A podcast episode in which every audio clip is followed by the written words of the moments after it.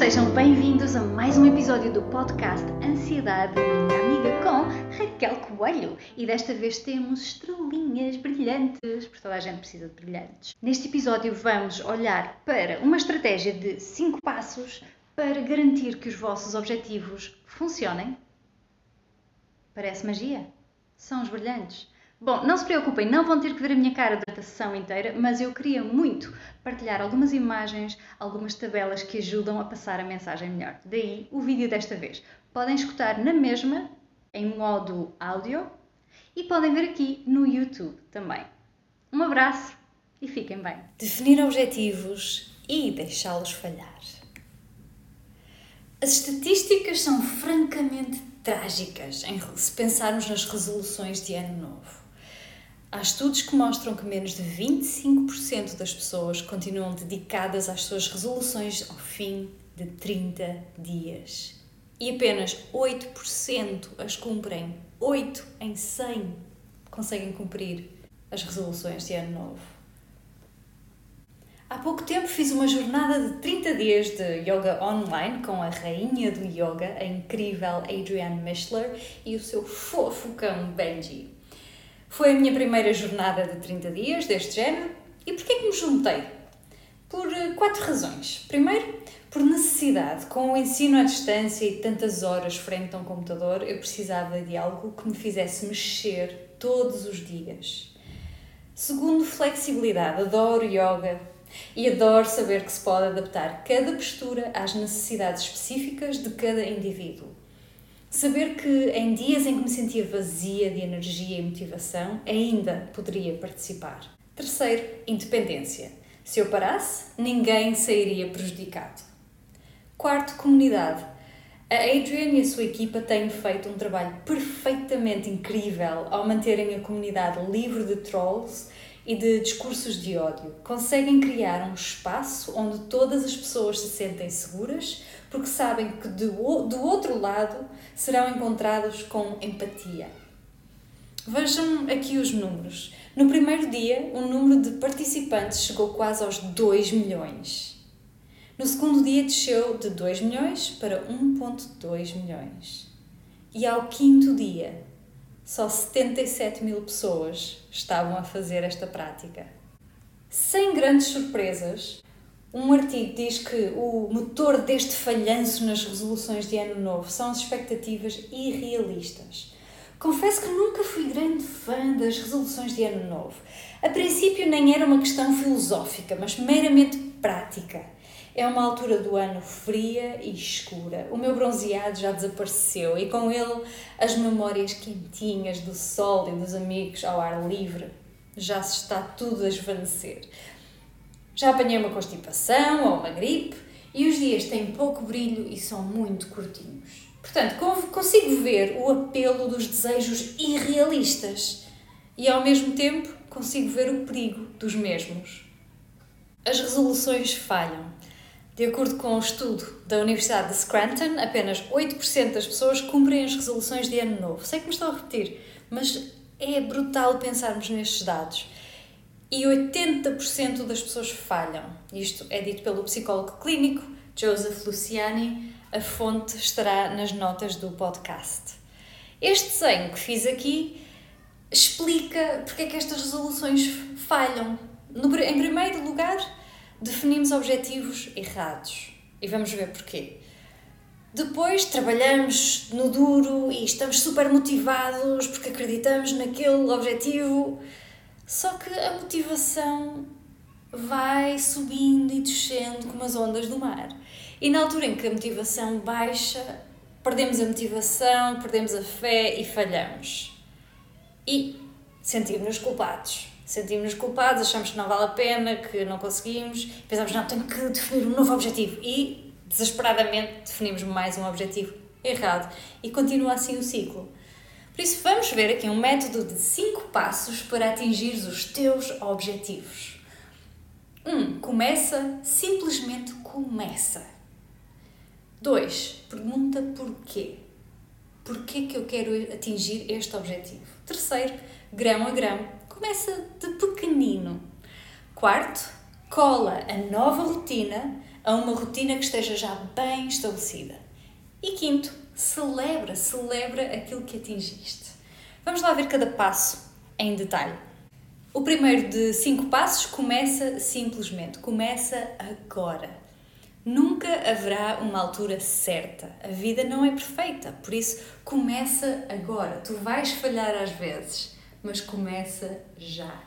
Recomendo aqui a leitura do livro da Jacqueline Novogratz, Manifesto for a Moral Revolution, um manifesto para uma revolução moral. Eu fiz o curso online dela e recomendo. Segundo de cinco passos, pergunta porquê. Pergunta porquê acerca de cada objetivo. Este objetivo é mesmo meu ou estou a defini-lo para impressionar outras pessoas? Porque acho que é aquilo que alguma pessoa vai achar bem. Porquê é que tu queres atingir este objetivo? De que forma é que te sentirás melhor? Vamos lá fazer uma pequena visualização. Imagina por um momento que já atingiste esse objetivo. Para, visualiza que já o atingiste e sente. Como é que a tua vida é melhor agora? Queres mesmo correr uma maratona se nunca fizeste 5 km? E que tal redefinires o objetivo com base no que consegues fazer agora, com base naquilo que tu consegues fazer agora. Certifica-te que os teus objetivos são genuinamente teus. Recomendo aqui a conversa que o Jay Shetty teve no podcast do incrível Dr. Rangan Chatterjee. Uh, está também nas notas do podcast. Grão a grão, de pequenino. Voltando ao primeiro ponto, que é começa simplesmente, começa agora. O terceiro ponto é começa pequeno. Tu queres te pôr a jeito do sucesso e não do falhanço. Faz com que seja fácil e divertido. Tece o um novo hábito, cola o um novo hábito numa rotina que já esteja estabelecida. Esta é uma das tuas garantias para que o novo hábito se integre na tua vida e se torne natural. E aqui a leitura recomendada e recomendo muito fortemente é este livro Tiny Habits do BJ Fogg. Ele também tem algumas aulas grátis online. Este homem estudou os hábitos, a mudança de hábitos. Na imagem conseguem ver é passar o fio dental. Um dos exemplos que ele dá é passar o fio dental só entre dois dentes. Só. Se o objetivo é eventualmente passar o fio dental entre todos os dentes, começa a grão a grão. A ideia é que se torne tão natural que nem precises de pensar mais. O BJ Fogg define a anatomia dos minúsculos hábitos, os tiny habits. São três aspectos nesta anatomia dos minúsculos hábitos. Um, ancoragem. Uma rotina ou um evento pré-existente que colas ao novo mini comportamento. Fazer, por exemplo, duas flexões depois de ires à casa de banho. 2. Um novo mini comportamento, uma versão simples do teu objetivo. Se queres passar fio dental entre todos os dentes, o mini comportamento pode passar a ser passar fio dental apenas entre dois dentes e parar aí. Terceiro, celebração imediata. Quem é professor sabe o poder da celebração imediata e quem é pai também sabe. E isto não se aplica apenas a crianças. Cria uma emoção positiva. No quarto ponto, cola a nova rotina a uma rotina bem estabelecida. Nesta imagem vemos o modelo de comportamento do FOG, FOG Behavior Model. No eixo do X temos a habilidade, se é muito fácil de fazer ou se é difícil de fazer. No Y temos a motivação, se é muito baixa a motivação ou se tenho imensa vontade de fazer. E ele tem aqui um exemplo de uma cliente dele que arrumava a secretária antes do, do ao final do dia antes de se ir embora e eh, ela tinha era pró em fazê-lo, era muito fácil para ela porque fazia-o todos os dias e era uma rotina simples e também estava mais ou menos motivada, estava habituada a fazer. O que o Fogo nos fala neste modelo é nesta curva aqui. Pensemos, por exemplo, no vício do telemóvel estar no Instagram e ver quem é que pôs likes e tal e tal. Em termos de habilidade, eu sei perfeitamente trabalhar no, no telemóvel, por isso é fácil. Estou ligada à internet, é fácil. Tenho bateria carregada, é fácil. Em termos de motivação, ora, é viciante vermos novidades, etc. Portanto, é elevado. E isto significa que o nosso pontinho estará alguns aqui. Estamos bem dentro da zona de ação. E daí ser tão viciante. Pensemos agora num hábito que queiramos trazer para dentro da, da, da nossa rotina. Uh, imaginemos fazer flexões. Em termos de habilidade, é mais ou menos, é assim para o lado difícil, mais ou menos. Em termos de motivação, estou super motivada para fazer ou não? Depende, não é? Nem por isso. Por isso, vamos encontrar alguns aqui. O que quer dizer que estamos abaixo da linha da ação. Vamos então ver como é que podemos fazer com que este ponto venha para cima do, da linha da ação, para que esteja na zona da ação. PJ Fogg fala nestes três fatores para tudo. Ele fala na habilidade, na motivação e num lembrete. Vamos ver aqui alguns exemplos. Em termos de escovar os dentes, é fácil, portanto, seria, uma, em termos de habilidade, fácil de fazer. Em termos de motivação, depende, talvez baixo, porque esta pessoa não queria, não tinha essa rotina. E depois temos que pensar em termos de lembrete. O lembrete, neste caso, é fazê-lo imediatamente depois de lavar os dentes. Assim que lavo os dentes, passo fio dental. Em relação ao segundo, fazer flexões, em termos de habilidade, talvez fosse mais ou menos difícil para esta pessoa fazer. Em termos de motivação, mais ou menos baixa. Em termos de lembrete, nada.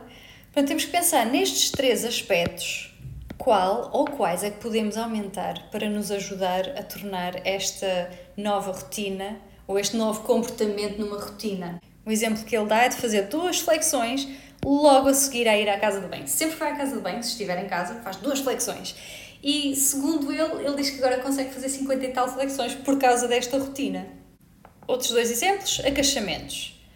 O lembrete que eles estabelecem aqui é ferver água. Enquanto estás a ferver água para fazer chá ou café, fazes alguns agachamentos logo ali. E por fim, escrever no diário. Quando achas, ah, nunca tenho tempo para escrever no diário, mas gostava de refletir e tal e tal. Um exemplo que ele dá é: podes ir passear o cão, assim que acabas de passear o cão, sentas-te a escrever no diário. Nem que seja só uma linha. Lembra-te, grão a grão.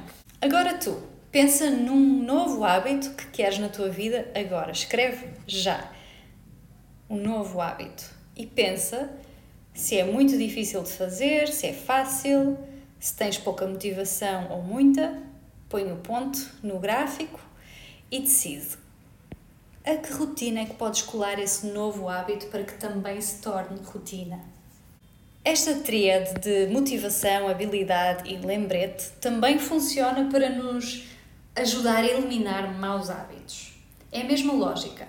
Vejamos aqui o vício do telemóvel, se a minha motivação é alta e a habilidade, em termos de habilidade, é fácil, mas estou aqui em cima, bem na zona da ação, como vimos há bocado. Portanto, aquilo que eu tenho que fazer é baixar um destes três. A motivação é difícil de baixar sozinha. Posso trabalhar em termos de habilidade e de lembrete. Em termos de lembrete, posso desligar as notificações, posso guardar o telemóvel noutro lugar ou posso até desligar o telemóvel. E isto faz com que seja um pouco mais difícil eu conseguir ver o que está no telemóvel. Eu uso as três estratégias dependendo do quão viciada estou. Tenho quase todas as notificações desativadas. Há partes do dia em que guardo o telemóvel noutro quarto, porque assim não vejo o ecrã a brilhar. E por fim, é um pouco mais drástico, mas desligo o telemóvel. Porque imaginemos que colocamos o telemóvel no corredor. Sempre que lá passarmos, é natural, é, é humano. Vamos espreitar a ver se existe alguma notificação. E se houver uma notificação, pumba, lá estamos. Enquanto que se tivermos o telefone desligado, nem sequer há tentação. E eu faço isto religiosamente à noite. Desligo o telemóvel e de manhã não pego nele até tomar o pequeno almoço. Segundo exemplo, intermináveis sessões de Netflix. Como é que é a motivação? É alta, porque queres saber o que é que se vai passar no próximo episódio. Em termos de habilidade, ups, falta-me ali um H, é facílimo, porque o Netflix até pode ser a minha página principal. O que é que eu posso aqui fazer? Posso decidir de forma consciente, antes de ver, quanto tempo é que quero dedicar a ver isto. E eh, ponho o alarme. Posso também desativar as notificações de Netflix ou ver com outra pessoa, porque isso depois obriga-me a esperar pelo episódio X para ver com aquela pessoa. O terceiro exemplo que tenho aqui é das guloseimas. Em termos de motivação, é alta, são tão deliciosas. Em termos de habilidade, é super fácil, portanto vai estar aqui o ponto algures bem na zona da ação. O que é que eu posso fazer? Posso guardá-las num armário que uso pouco e posso simplesmente não as ter em casa, porque assim, se me apetecer verdadeiramente e profundamente aquela guloseima, existe uma loja onde eu posso comprar. Quinto e último ponto, celebra! Celebra cada sucesso! E quando falhares, porque vais falhar, aprende. BJ Fogg diz que a sensação de sucesso é o que solidifica o hábito, não é a culpa, não é a dor. É o contrário, é a sensação de sucesso, é o que vai solidificar o teu hábito. E Rolf Smedley diz que aprendemos mais quando nos divertimos. Portanto, espero que com estes 5 passos te divirtas e consigas atingir os teus objetivos. Muito obrigada por escutares mais este episódio do podcast Ansiedade Minha Amiga, comigo, Raquel Coelho. Adoro ter-te desse lado. Se achaste que este episódio foi útil, por favor partilha com pessoas em quem estejas a pensar agora. Marcamos encontro aqui, online, novamente, no próximo mês.